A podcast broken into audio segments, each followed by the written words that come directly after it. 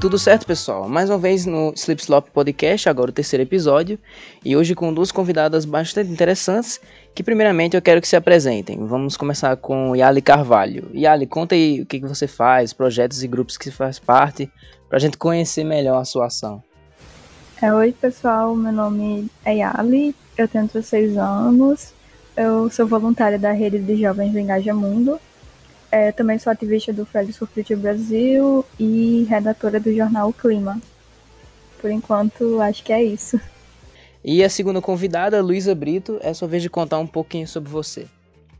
É, boa tarde a todos, né? Bom dia, boa noite, dependendo do horário que vocês estiverem ouvindo. É. É, eu sou advogada, é, especialista em direitos humanos e mestre em ciências sociais pela UFRN e atuo na, na parte de violência doméstica e familiar contra as mulheres. Sou militante marxista, vegetariana, feminista e acho que é isso.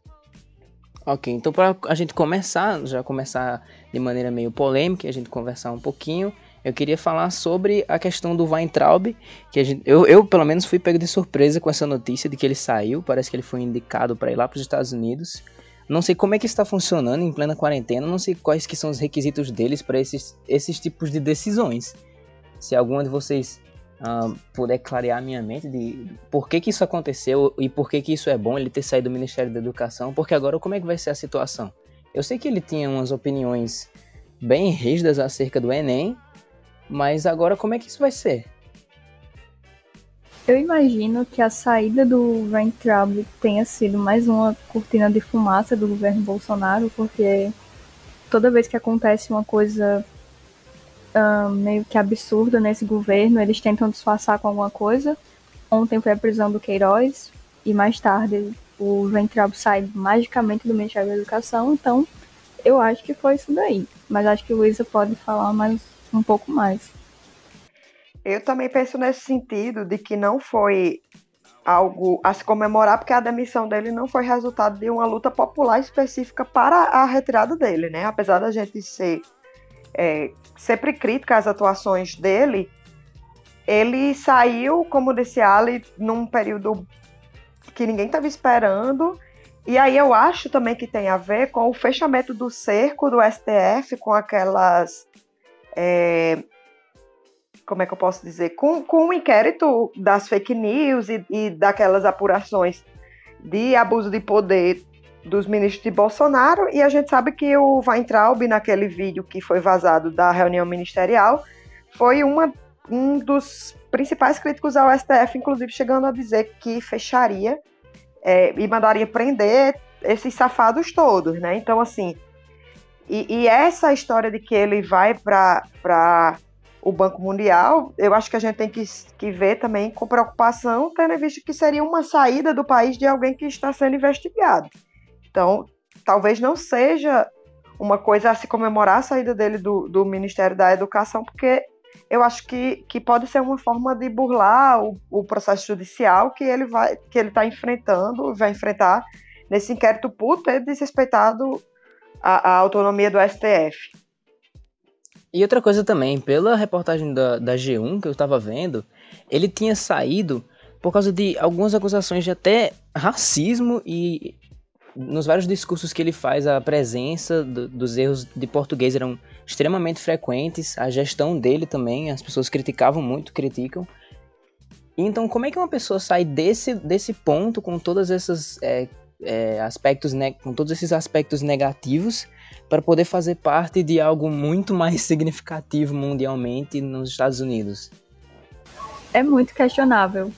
O Ventralb, nessa, né, nessa reunião ministerial que teve o vídeo divulgado, ele é claramente racista. A fala dele é absurda. Ele fala explicitamente, sem vergonha nenhuma, que odeia o termo povos indígenas. Então, e, e, outra coisa também, a gente vai mudar um pouquinho da parte de política sobre esse Weintraub, e porque eu tenho algumas dúvidas acerca do movimento é, Black Lives Matter, que em português é Vidas Negras Importam, e a posição política das pessoas, né? Os, as nossas figuras políticas, eu sinceramente, não vi nada a respeito. A gente só vê manifestações digitais né, nas plataformas digitais, seja com é, lives no YouTube ou então posts no Instagram. A gente vê o posicionamento de várias pessoas, mas até agora eu não vi nenhum político falando algo sobre isso, sobre os protestos.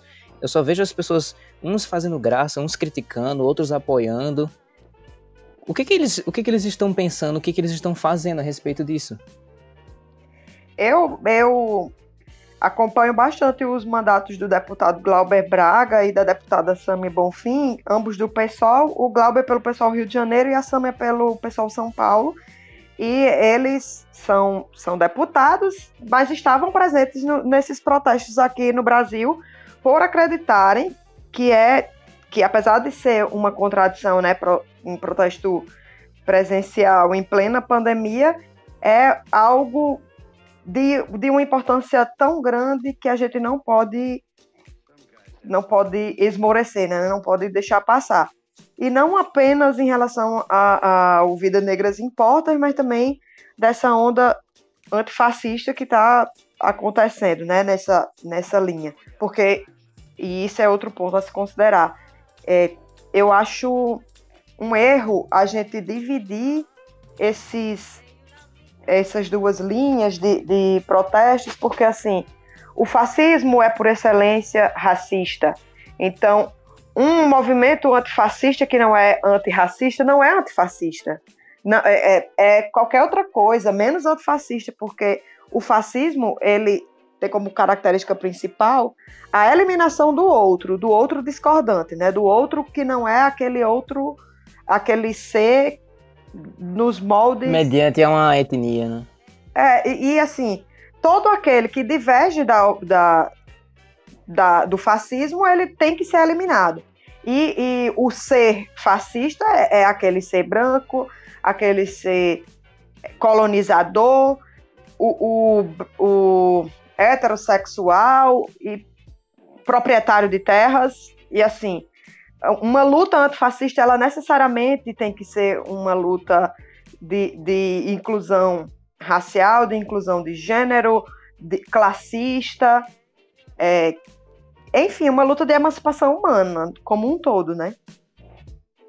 Certo, eu vou fazer uma pergunta agora que talvez seja um pouco confrontosa, mas mediante o que você falou de que é, as lutas elas não podem excluir outras lutas que também importam, elas têm que agir em conjunto. Você acha que essas manifestações é, sobre as vidas negras, elas estão sendo, é, sendo gerenciadas ou feitas da maneira correta? Porque, por opinião própria, eu não acho que assaltar lojas ou então é, quebrar patrimônios culturais das, das, das cidades ou das seus, dos seus próprios países seja uma boa maneira de você passar uma mensagem. Os protestos, eles são caracterizados por, um, por uma grande quantidade de pessoas que estão juntas a favor de, de algum ideal. E você, você quebrar lojas e roubar coisas é de um oportunismo mau caráter, assim, na minha opinião. Eu acho que, que não é meu papel ser fiscal de, de, de militância de ninguém, porque aí existem movimentos sociais, não são no singular, movimentos sociais são plurais e, e tem que ser mesmo, porque, porque se for único, a gente está mais para o fascismo do que para um movimento de inclusão social. Mas é, é, discordância de tática, entendeu? Tem, tem movimentos que preferem não fazer confronto direto e tem movimentos que acham que tem que fazer esse confronto mais, mais combativo. E aí, é, eu acho complicado a gente encarar essa, essa parcela que é mais combativa e taxar de, de vândalo ou de oportunista ou de, de qualquer coisa que seja, porque assim faz, faz parte do protesto incomodar e faz parte do protesto a simbologia. Tá, eu posso fazer uma espécie de contraponto nisso daí? Eu queria, Paulo, eu queria só ah, complementar ah, a fala de Luísa, pode ser? Uhum. É, aproveitando que ela falou todas essas coisas, eu acho que é completamente justificável essas, esses tipos de protestos que tenham um viés mais agressivo, porque as pessoas de fato estão cansadas de tanta nota de repúdio sem, sem valor algum para autoridades, então quando as pessoas atentam contra a propriedade privada, seja uma loja, seja um, algo que tenha um valor assim elevado, capitalista, as pessoas começam a se impactar. Porque a gente está numa sociedade em que a propriedade vale mais que a vida do ser humano que morreu. E eu acho válido é, as pessoas fazerem esse tipo de ação, talvez não assaltar, mas incendiar prédios, não é de fato que deveríamos estar fazendo numa hora como essa, mas de tantos as autoridades ignorarem as vozes dessas pessoas, de tanto assassinato, de tanto sangue derramado, eu acho que a gente parar assim para falar só no valor que tem essas propriedades quebradas mostra justamente a falha da sociedade que estamos. Porque só essa semana, Concordo. praticamente todos os dias, jovens negros periféricos assassinados. E aí as pessoas falando não, porque esses protestos estão muito violentos, estão quebrando não sei o que, isso é muito caro, papapá. Aí a gente vê por que, que essas pessoas estão enfurecidas desse jeito. Entendo. A gente pode mudar de assunto agora para eu vou religar a parte dos, da, dos manifestos agora com a questão do meio ambiente, porque eu lembro, Yali, que você falou sobre a queimada de prédios e você disse que não estava concordando, e eu relacionei pelo fato da, do seu ativismo, relacionei justamente a isso, porque queimar prédios vai prejudicar o meio ambiente, então não é muito bom isso. Uma pergunta mais geral, para que você passe um, um, bom tempo conversando para a gente poder ouvir. Uhum. O que, que, a, o, que, que a, o meio ambiente está passando hoje? Que, que você quer que as pessoas tenham? Qual a consciência que você quer que as pessoas tenham para que nós tenhamos um mundo, uma, uma natureza muito mais convivível Beleza. Porque a gente tá caindo, você sabe, né? Entendo. É, primeiro, sobre isso da queima de prédios.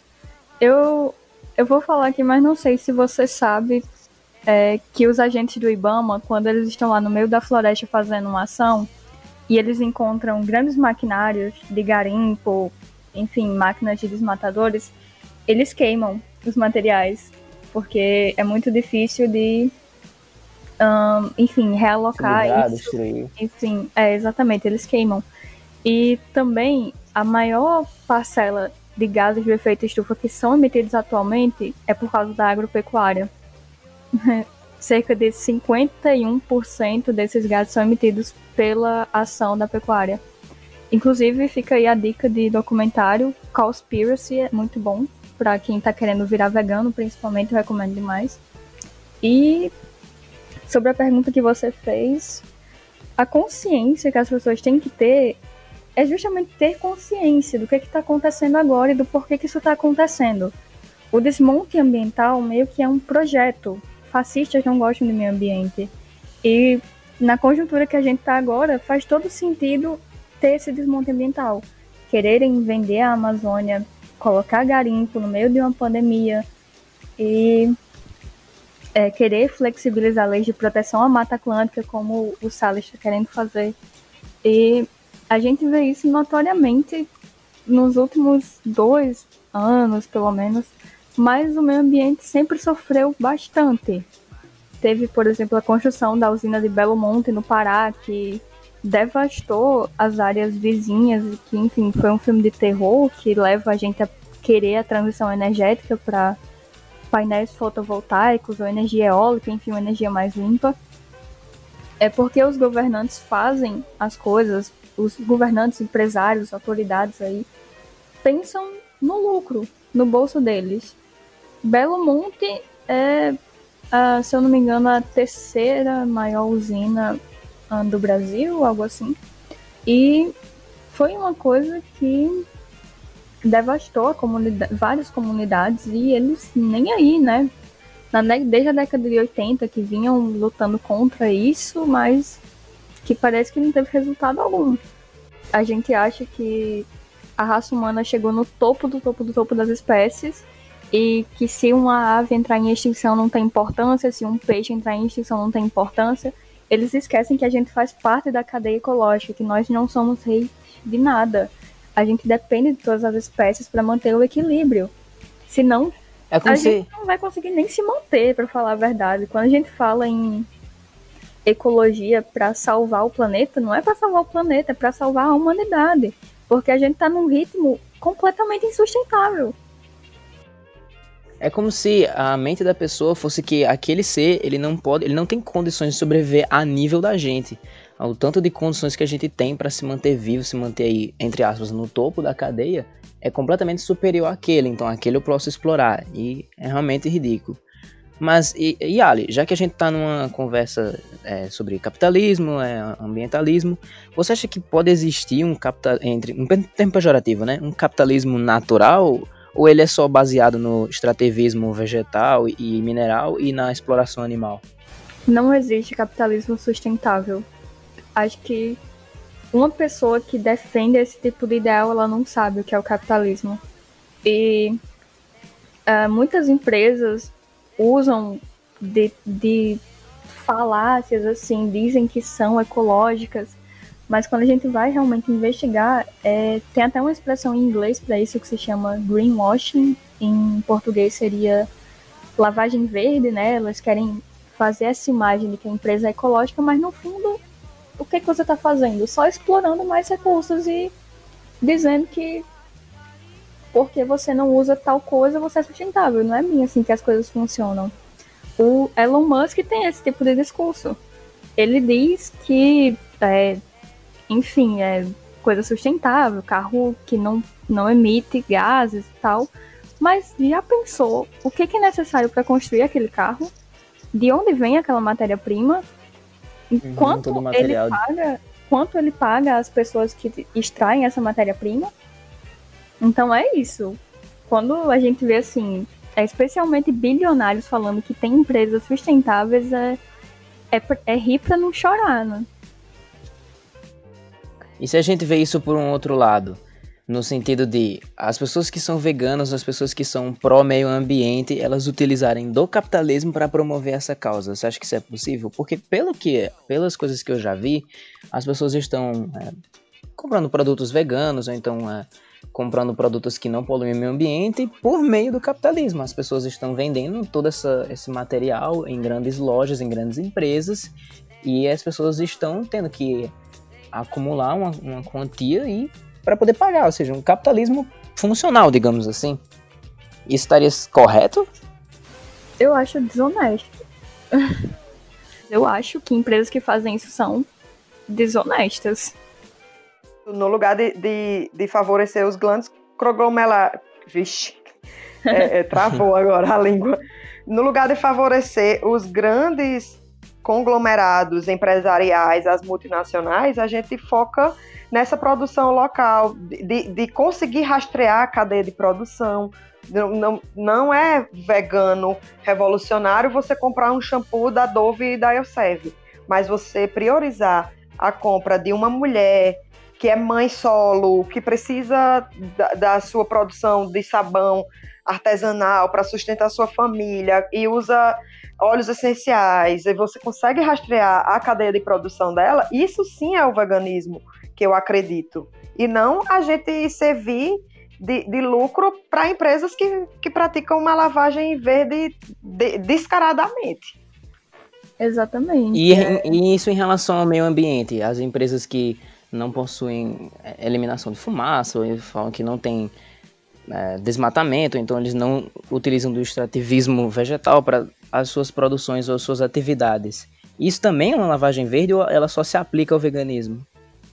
Olha, eu, diria que isso é impossível de acontecer. Grandes empresas, para elas produzirem coisas em massa, elas têm que usar conservantes, têm que usar muita coisa química, têm que ter muita matéria-prima e isso não vai surgir do nada. Não vai surgir de maneiras naturais 100% sustentável. É como é o que Luiz acabou de falar. Eu sou vegana e eu vou comprar um hambúrguer da Seara. Pô, que papel é esse meu, né, na, no, no veganismo? Isso é, é contraditório. Então é muito melhor você dar valor aos seus produtores locais. É uma pauta, é assim, que a gente aborda muito no, no ambientalismo, que é invista nos produtores locais, invista em pequenos produtores, agricultores, agricultores familiares, porque eles sim garantem a sustentabilidade do processo. coisas orgânicas, sem agrotóxicos, sem veneno algum, e que você mesmo pode fazer na sua casa. Se você não quiser comprar pronto, você pega os ingredientes e faz. Isso é muito mais seguro. E mesmo assim, você está movimentando a economia local, você está é, dando um retorno a esses produtores. É muito, continua sendo muito melhor do que pagar horrores em uma marca famosa, é, cara e que de toda maneira vai explorar uma coisa ou outra. Perfeito. E outra coisa em relação ao meio ambiente, porque eu, eu gosto muito de falar sobre o meio ambiente. Aquecimento global. Eu vou primeiro falar, contar meio que uma, uma historinha sobre uma opinião de uma pessoa que eu ouvi falando, e aí se vocês quiserem comentar algo sobre, vocês podem ter a liberdade. Porque assim, quando a gente estava falando sobre é, aquecimento global com essa pessoa, ela falou que era basicamente uma mentira, porque os próprios fatores naturais e os agentes da, do próprio planeta Terra contribuem mais para o aquecimento global, digamos assim, para os buracos na camada de ozônio, e exemplificou os grandes rebanhos de gado que não são é, coordenados por, pelos seres humanos e que são, eles são da natureza, os grandes rebanhos de gado, que os gases que eles soltam é, trazem prejuízo para as camadas de ozônio e as eliminações e erupções dos vulcões da própria Terra, que liberam toneladas e toneladas de gás carbônico para a superfície e que a ação do ser humano não chega nem perto de fazer alguma mudança na camada de ozônio. Eu, sinceramente, pela opinião que eu já tinha, ao conversar com essa pessoa, eu achei um pouco estranho, porque é, eu vi as recomendações falando para você não utilizar veículos com muita eliminação de fumaça, coisas desse tipo. E isso meio que deixou uma pulga atrás da minha orelha. Eu fiquei pensando, será? Será que é a natureza que está fazendo ela ir para baixo? Ou somos nós mesmo? Olha, a resposta para isso é incrivelmente simples. É você sentar, colocar no Google Acadêmico ou na Nature, no Cielo, e pesquisar artigos científicos, porque não falta. Já é um fato científico há anos que o aquecimento global existe, que as mudanças climáticas vão impactar sim e que é resultado da ação humana. Então, não existe essa discussão mais, não, não tem esse não é mais para ter esse diálogo de se é real ou não, se está afetando ou não, porque já é fato.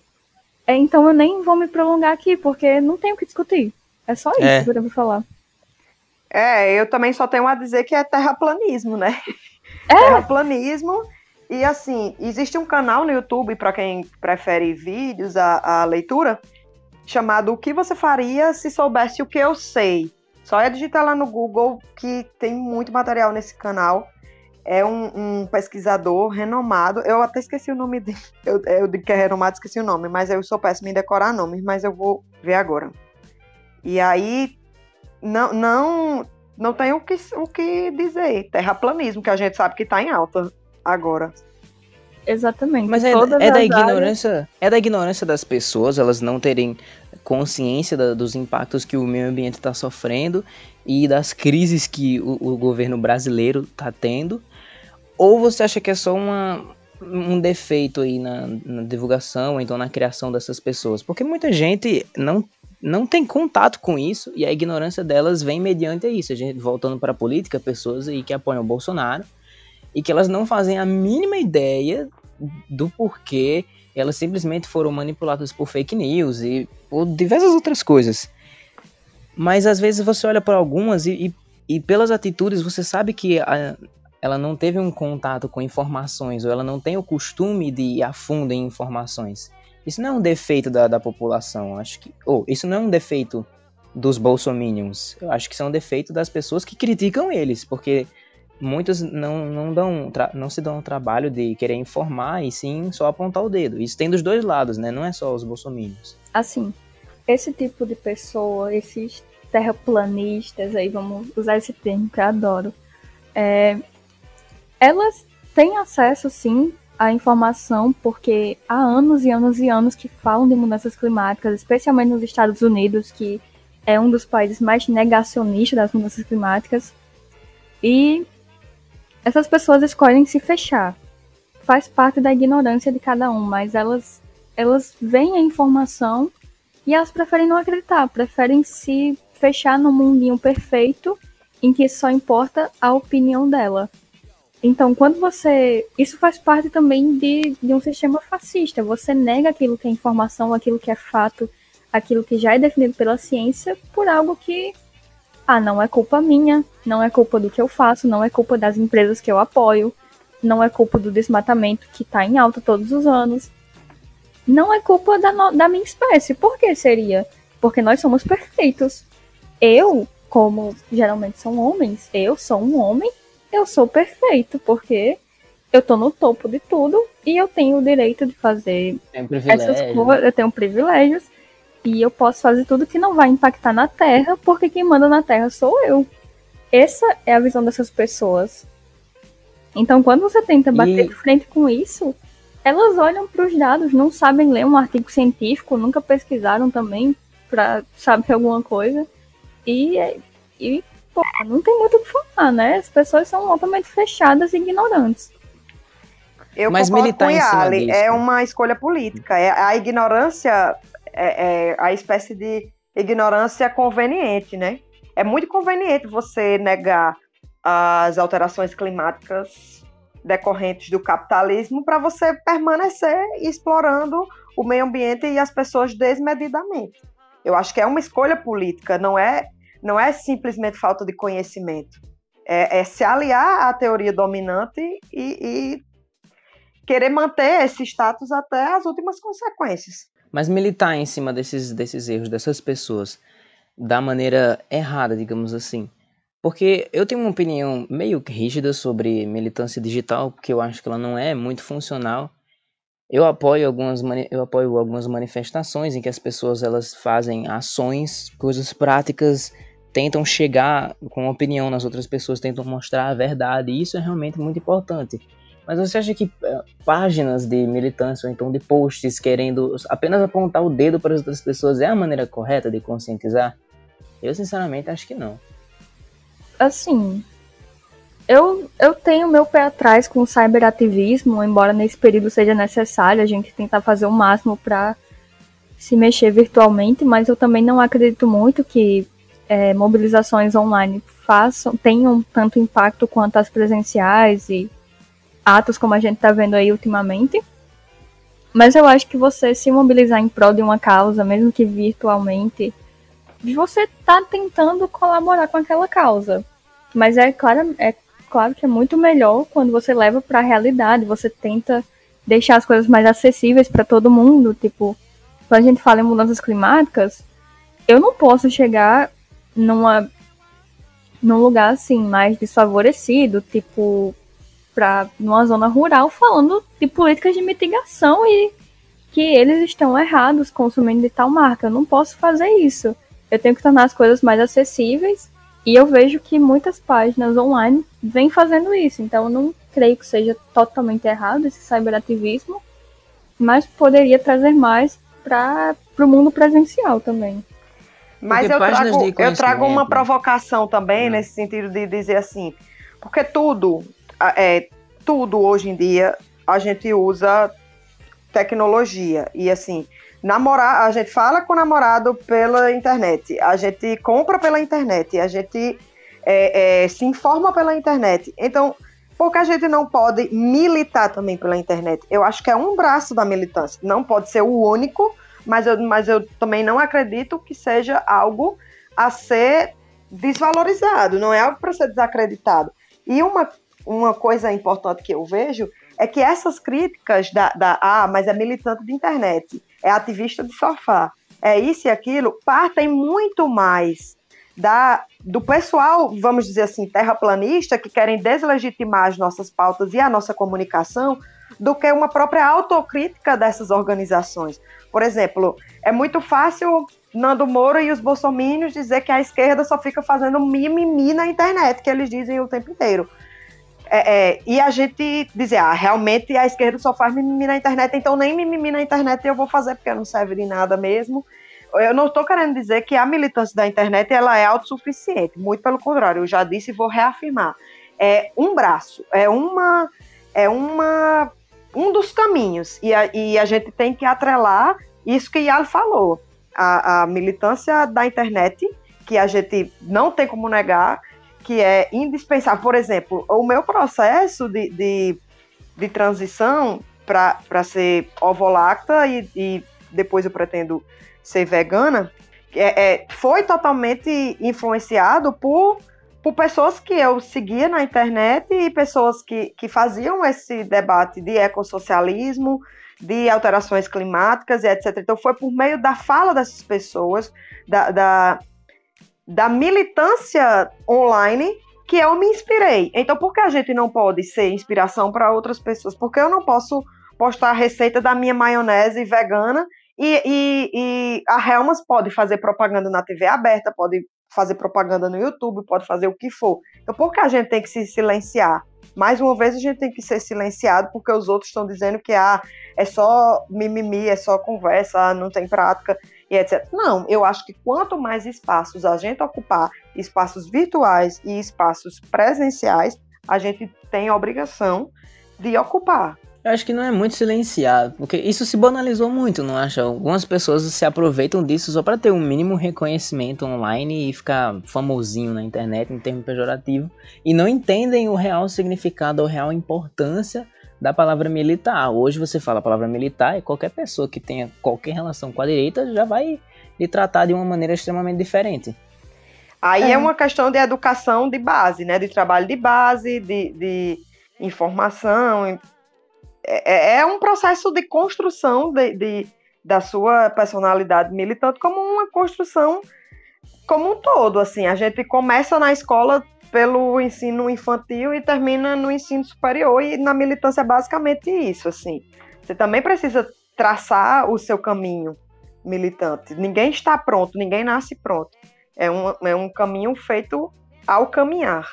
Isso. Bom, esse foi o nosso episódio de Política e Meio Ambiente. Queria agradecer novamente a minha grande amiga Yali e Luísa Brito. Muito obrigado pela presença de vocês hoje. Fico muito feliz por vocês terem participado. Valeu por chamar. O pronunciamento de vocês. Qualquer coisa aí, tamo aí.